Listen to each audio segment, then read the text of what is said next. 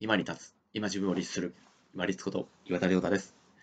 スマホ立ちしたいなら年末年始を生かせという話です。スマートフォンも普通に使ってますけれども、実はですね、毎日使っている時間を12ヶ月換算すると、びっくりするほど我々、スマートフォンを見てる時間が長く感じます。この、うわ、これだけ長い時間見てるんだっていうのを強く実感できる。うまく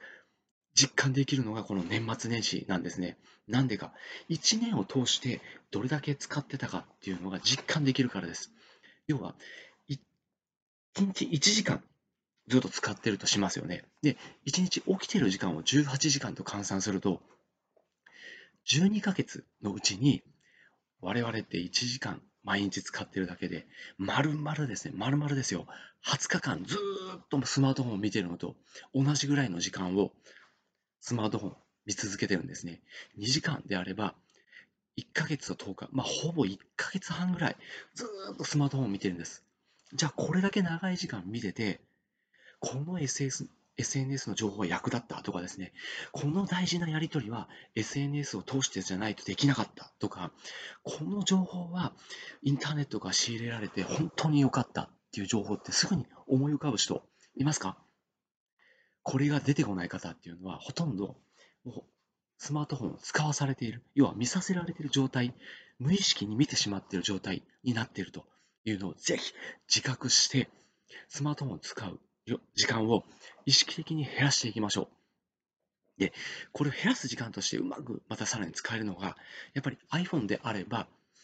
スクリーンタイムですね。Android であればデジタルウェルビーイングです。これをしっかり設定の中から開いて、毎日毎日、一日の終わりに見るようにしてください。そうすると、自分がブラウザ、インターネットを使って検索する時間がどのくらいだったのか、SNS を使う時間がどれだけどのくらいだったのかっていうのが、如実にわかります。で、あ、使いすぎたなっていう日があったり、あ、今日はうまく使わなかったなっていう日があります。で、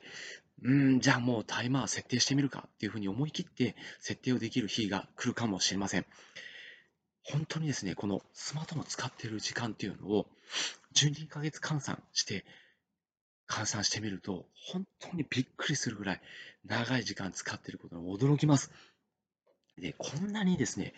かなり力説している私ですらですね、ちょっと手持ち無沙汰になった時に、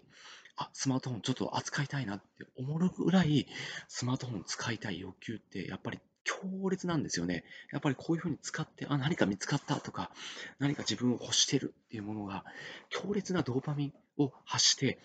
こう記憶に残ってるんですね。先日実はフードコートで、たまたま私の伴侶が何かを、ドーナツだったかな？を買ってきてくれる時間、ちょっと待ってたんですよ。その時に、あ、ちょっとスマートフォン触りたいなって、こんな口うるさく言ってる私でも思ったんですよね。それだけスマートフォンって使うのをもう無意識に使ってるし、強烈な喜びとなって我々の生活の中に入ってきてます。けれども、このいう話をするとき私よく、まあ、幼児学童の方、大人の方、共通して伝えるのが、例えば理想の時間給、自分の時間理想の時間給を思い浮かべて、そしてそれをかける5かかける10してください。そのお時間給で、時間って、過去の時間って買い戻せますか？そう、買い戻せないんですよ。時間って無理に暇だなと思って過ごしてますけど、買い戻せないぐらいものすごく貴重な時間なんですね。それが、それだけ長い時間、1ヶ月の中で換算して見てしまってたんだっていうのを痛切に感じることができるのがこの年末年始なんです。無意識に使わされているこのスマートフォンをできるだけ減らしながら、そして自分が本当に大事だと思っている内容、大切だと思っている人に使えるように、どんどん意識的に減らしていく。で、使わされている時間が長いんだっていうのを痛切に分かる。実感して分かる時間、この年末年始を生かして、ここからをきっかけにしてですね、ぜひちょっとずつでもいいので、スマートフォンを使う時間を減らしながら、他の有意義な時間に自分の大事な内容を投下していく、投資していくようにしていきましょう。コントロール時間をコントロールしている時間って本当に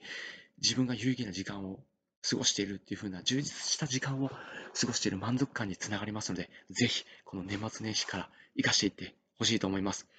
これをご覧、皆さんが年末年始でなくても、ぜひ12ヶ月換算して、毎日どのくらい見てるかっていうのを、1時間であれば20日、2時間であれば1時間と、ほと半日、半月ですね、見てるっていうのを実感しながら、気をつけて使っていきましょうね。本日もご清聴いただきましてありがとうございました。皆様にとって一日、